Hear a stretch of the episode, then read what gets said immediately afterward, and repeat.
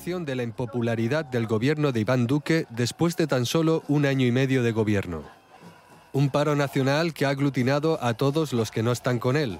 Obreros, estudiantes, indígenas, el colectivo LGTB, ambientalistas y en general toda la oposición. Todos tienen motivos para protestar. El movimiento indígena se está movilizando hoy en defensa de la vida, en defensa de la paz, por la implementación del acuerdo de paz de La Habana y por una solución política al conflicto, al conflicto armado. Las marchas transcurrieron pacíficas, pero al término de estas se registraron fuertes incidentes. En Cali, el alcalde decretó el toque de queda indefinido desde las 7 de la tarde y en Bogotá se dieron choques entre manifestantes y policía en el acceso al aeropuerto, la universidad y finalmente en la Plaza Bolívar, donde los pacíficos no pudieron imponerse a un grupo de violentos provocando el desalojo de la plaza por las fuerzas del orden. Al final, combate también de cifras. 200.000 personas según el gobierno y más de un millón según los convocantes. El video empieza cuando el hombre está terminando de ser reducido y puesto en el piso. Allí recibe la primera descarga del taser en un costado del abdomen. Segundos después se oye nuevamente el taser en dos oportunidades y la voz del abogado pidiendo que se detengan.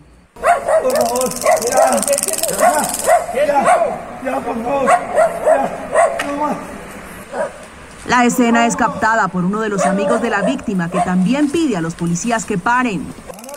Le está diciendo que por favor. Le está diciendo que por favor los estamos grabando. Le está diciendo que por favor los estamos grabando. Él le está diciendo que por favor. Él le está diciendo que por favor. Él le está diciendo que por favor. Lo estamos grabando. Las voces de auxilio se escuchan mientras en el video se registra cómo un uniformado le pone al abogado de nuevo el taser en la pierna al tiempo que otro está sobre el hombre en el piso. En ese momento las órdenes de un policía se confunden con la voz del amigo del abogado.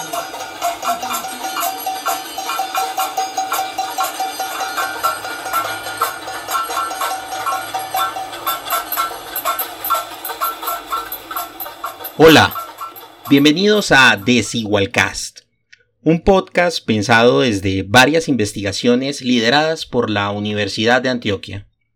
Investigaciones que abordan temas sobre la salud y su relación con la inequidad, las desigualdades sociales, la clase social y los modos de vivir.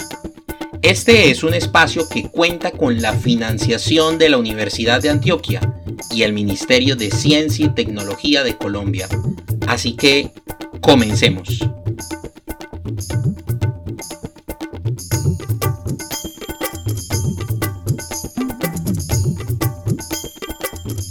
Al momento de grabar este podcast, Colombia cumple más de un mes de protestas con múltiples movilizaciones sociales convocadas por diferentes sectores de la comunidad.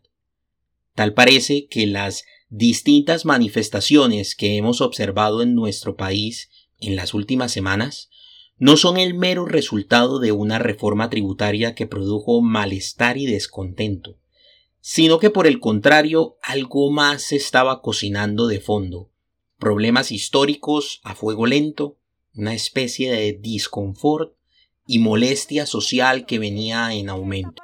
¿Por qué están protestando? Cuéntenos las razones. Les estamos... Gelusa, porque vamos a estar protestando porque estamos en un estado narcoestado porque tenemos paracos como gobernantes. ¿O estamos, Está sí, claro, estamos en directo, con respeto lo, lo podemos hablar. Cuéntenos cuál es su inconformidad personal, por ejemplo.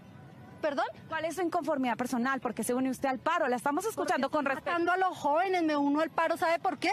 Porque los jóvenes no tienen oportunidades, porque ellos estudian y hace 20 años nosotros, yo tengo ya 50 años, no tuvimos oportunidades. ¿Sí me entiende? El asesinato de líderes sociales, múltiples masacres en todo el territorio colombiano, amenazas a líderes medioambientales, junto al crecimiento de cultivos ilícitos y nuevos grupos armados en las zonas rurales de nuestro país parecen convertirse en un panorama diario en Colombia. Sumado a lo anterior, tenemos un incumplimiento a lo pactado en un acuerdo de paz con las extintas guerrillas de las FARC. En este punto, nos detendremos para resaltar lo que el profesor Francisco Gutiérrez Sanín en entrevista con el espectador dice, y es que existen tres efectos de incumplir con lo pactado, y abro comillas. El primero es que se hayan minado sistemáticamente los incentivos que tenían los excombatientes para quedarse dentro de la civilidad. Un segundo efecto es el debilitamiento crítico de la palabra empeñada por parte del Estado colombiano. Algo que, entre otras cosas, demuestra que hay una imposibilidad enorme por parte de altos funcionarios de meterse en la cabeza que aquí hay un tema de Estado, no solamente del gobierno. El tercer afecto que menciona el profesor Sanín es la incapacidad de establecer una relación constructiva entre el centro tomador de decisiones y distintos territorios que han estado marcados permanentemente por el abandono. Y ahí realmente la paz ofreció una oportunidad de oro que se está perdiendo. Y cierro comillas. Todas estas situaciones que no son propias del contexto de la movilización ciudadana están anidadas con un problema fundamental que vive Colombia y es la desigualdad que múltiples investigadores han mencionado en ascenso. Recordó a Colombia que a pesar de sus índices de desarrollo sigue siendo el país más desigual del área, pues además ocupa el puesto 12 entre los 168 Colombia ofrece un eterno y abismal contraste entre los lugares donde existe el Estado y aquellos donde nunca llega. En las zonas rurales olvidadas, donde tuvo lugar el conflicto armado, progresar económicamente parece imposible. Muchos de nosotros hemos escuchado en múltiples ocasiones sobre el tema de la desigualdad, ya sea en una comida con amigos, al ver las noticias en televisión o incluso al escuchar a alguien exigir por sus derechos. Pero, ¿qué es la desigualdad? ¿De qué estamos hablando cuando la mencionamos? ¿Y acaso existen otras denominaciones que podamos usar? Primero, primero rebobinemos un poco la película. Perfecto. Yo no entendí bien la película. Los policías sabían que Asuntos Internos les tendía una trampa. ¿De qué está hablando? No hay nada de eso en la película. Es que cuando me aburro invento otra película. Tengo poca concentración. Recientemente el investigador Naumar de Almeida Filo, en su artículo Desigualdades en Salud, Nuevas Perspectivas Teóricas, definió las desigualdades como diferenciación dimensional o variación cuantitativa en colectividades o poblaciones. Puede expresarse a través de indicadores demográficos o epidemiológicos, como evidencia empírica de diferencias. No entendí. Existe toda una larga tradición semántica alrededor de este concepto. Distintos autores se han atrevido a brindar definiciones sobre la desigualdad, y otros han construido debates sobre el uso correcto del mismo. Podríamos decir entonces, siguiendo esa definición de Almeida Filo, que la desigualdad es aquello que es perceptible y que tiene la posibilidad de ser materializado o cuantificado en un indicador. La desigualdad es un concepto que nos brinda evidencias empíricas con respecto a esa diferencia. Por ejemplo, un nivel de ingresos más altos en una persona que vive en un estrato 5 frente a alguien en un estrato 1 es una desigualdad económica. Ahora bien, existen momentos en los cuales esas desigualdades podrían ser evitables. Este es un cuadrado ordinario. Oye, oye, despacio, cerebrito. Todas aquellas desigualdades que son evitables, sistemáticas e injustas son inequidades la inequidad es otro concepto importante al analizar las situaciones vividas en el contexto colombiano, ya que plantea un tema nuevo que debe ser abordado, y es la justicia. Podríamos preguntarnos si esas desigualdades que identificamos en nuestro territorio son innecesarias e indeseables y sobre todo evitables.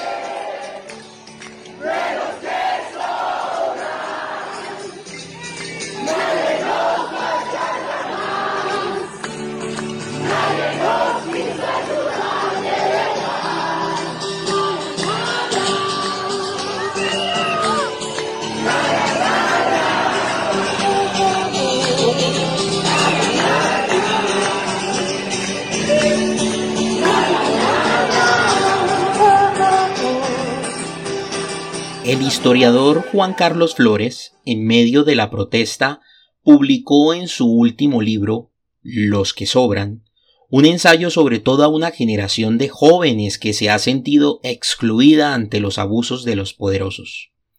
Con respecto al enfrentamiento constante entre las élites y las nuevas generaciones de jóvenes, menciona Planeta de Libros sobre este texto que, y abro comillas, en las entrañas de todo viejo sistema germinan las simientes de aquellos fenómenos que alumbrarán el futuro. El capitalismo intenta presentarse como inmortal, pero no hay creación humana inmortal. Todo lo que construimos es al final, tras años, siglos o milenios, perecedero. Al mismo tiempo, siempre que un sistema se extingue, se nos ofrece la oportunidad de construir algo nuevo. Y cierro comillas. Pero como hemos venido diciendo en este podcast, los sucesos desarrollados en este contexto no son propios de este año y son producto del malestar de muchas faltas de oportunidades. La politóloga Sandra Borda en entrevista para Canal Capital lo mencionó de la siguiente forma. Lina, muy buenas tardes a ustedes y, a su audiencia. Yo creo que hay un factor fundamental que es necesario tener en cuenta y es que los jóvenes ya en el 2019 estaban demandando acceso al mercado laboral, estaban demandando buenas condiciones laborales después de su salida a la universidad, acceso a la educación. En ese momento la conversación con el gobierno nacional no prosperó y hoy después de la pandemia y el confinamiento, además de esas demandas que tenían en ese momento, que no fueron tramitadas están enfrentados a una situación creciente de marginalidad económica y social y el país completo está enfrentado a una situación de profundización de su desigualdad. Lo que hoy tiene a los jóvenes en la calle no es solamente una demanda por educación y por acceso a la fuerza de trabajo, sino es además una demanda por un mejoramiento de la situación difícil por la que están atravesando sus familias como resultado.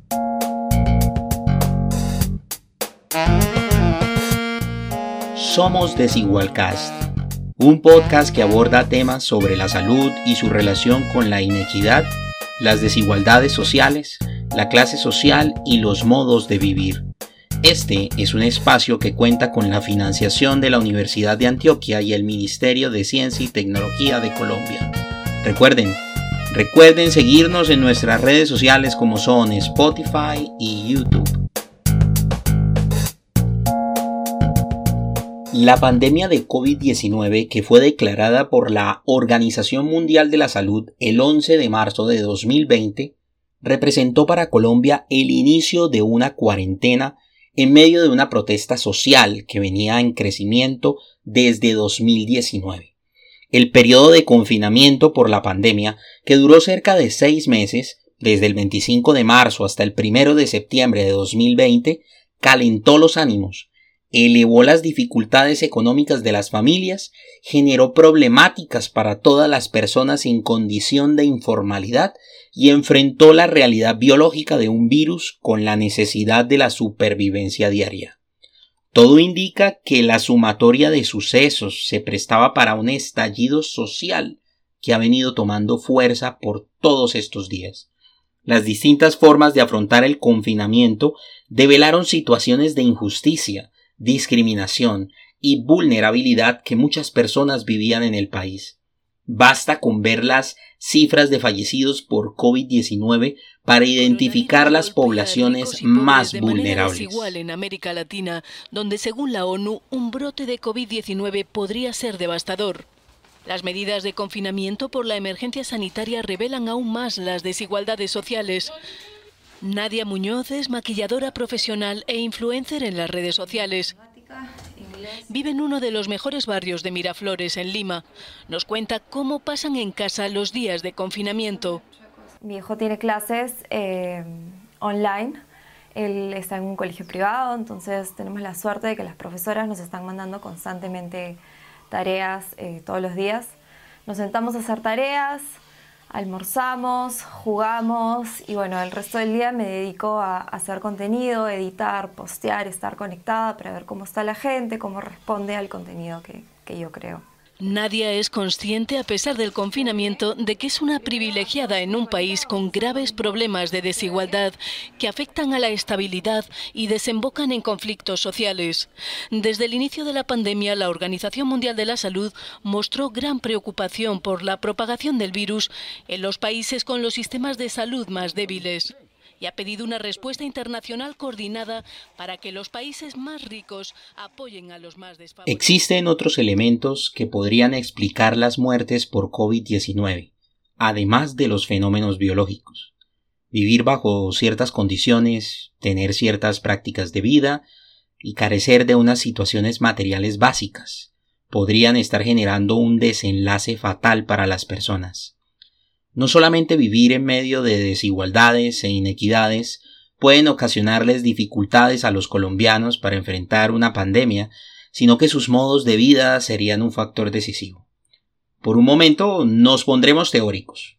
Jaime, Jaime Braille, médico y profesor de la Universidad Andina Simón Bolívar, definió los modos de vida como, y abro comillas, patrones típicos de trabajo, de vida cotidiana y familiar en la esfera del consumo, formas de organización y actividad política, formas culturales y de construcción de la subjetividad y relaciones ecológicas. Cierro comillas. Es decir, como todas aquellas formas determinadas de vivir que tienen las personas. Este es un concepto importante para el que sigue, y es el concepto de clase social.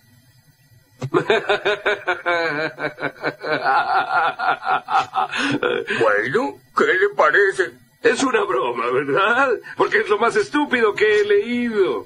¿Qué tiene de... Nosotros también quisiéramos que no fuese así, pero las cifras de muertes y comorbilidades por COVID-19 nos corroboran lo dicho. Al revisar un artículo del profesor Román Restrepo Villa y Sofía Henao Zapata de la Universidad de Antioquia titulado Realidad detrás de la mortalidad por COVID en Colombia, nos presentan distintos datos ofrecidos por el DANE en 2020, donde se identifica que el porcentaje de defunciones según el nivel educativo fue mayor en aquellos con estudios exclusivos en primaria y secundaria. Además, al revisar las defunciones según el estrato socioeconómico, los más afectados fueron el estrato 2, con un 35.7%, estrato 1 con 31.9% y estrato 3 con el 22%. Por lo visto, según dónde y cómo se vive, sí pudiera determinar la muerte. Tal parece como si una especie de ángel exterminador estuviese rondando los estratos socioeconómicos más bajos, una especie de perseguidor de la pobreza, un espectro cazador de miseria, algo que perturba y rodea a los más vulnerables. Eso es lo que Luis Buñuel, director de cine español, quiso capturar en su cinta surrealista en 1962, cuando después de una cena en la mansión de los Noville, los invitados descubren que, por razones inexplicables, no pueden salir del lugar. Al prolongarse la situación durante varios días, la cortesía en el trato deja paso al más primitivo y brutal instinto de supervivencia. Toda una parábola sobre la descomposición de una clase social encerrada en sí misma. ¿Qué le pasa, Leticia? No lo sé. Mejor dicho, sí.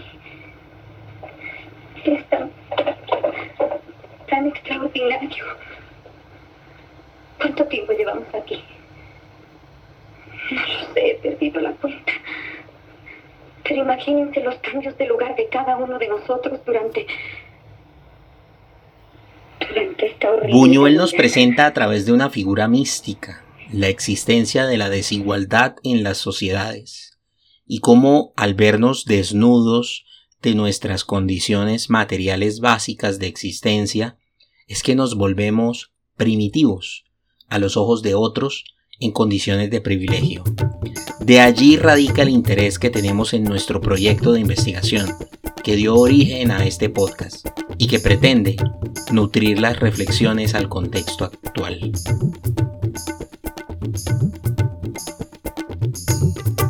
Así que siguiendo las enseñanzas de la profesora y narradora Diana Uribe, queremos hacerle un pequeño homenaje a nuestro modo en este podcast para despedirnos. Entonces, desde el descontento acumulado, la protesta sostenida, las distintas movilizaciones que llegan a cada rincón del país, hasta el fuerte estallido social colombiano, pasando por una pandemia que focaliza la muerte, desde los territorios inhóspitos del desierto de la Tatacoa hasta las frondosas selvas húmedas del Amazonas, pasando por el archipiélago de San Bernardo hasta los municipios de La Ceja, Honda, Apartadó, Ipiales, Florencia, Cibaté y Así también, desde los confines de la academia y la interdisciplinariedad del conocimiento, desde los pensadores latinoamericanos y sus trabajos, Naumar de Almeida, Jaime Breil, Mario Testa, Saúl Franco, Asa Cristina Laurel, Pedro Luis Castellanos, Cristina Bustos Ibarra, hasta la semántica que encontramos en la diferencia, la diversidad, la distinción, la desigualdad, la inequidad y la iniquidad. Nos despedimos de todos ustedes, sea el día que sea.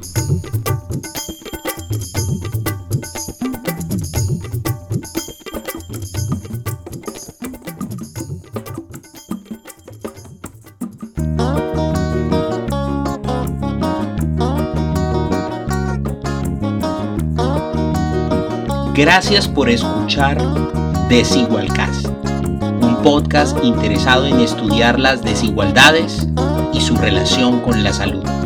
Un espacio para compartir con la comunidad. Los invitamos a compartir nuestros episodios y a seguirnos en las distintas plataformas a las cuales estamos indexados.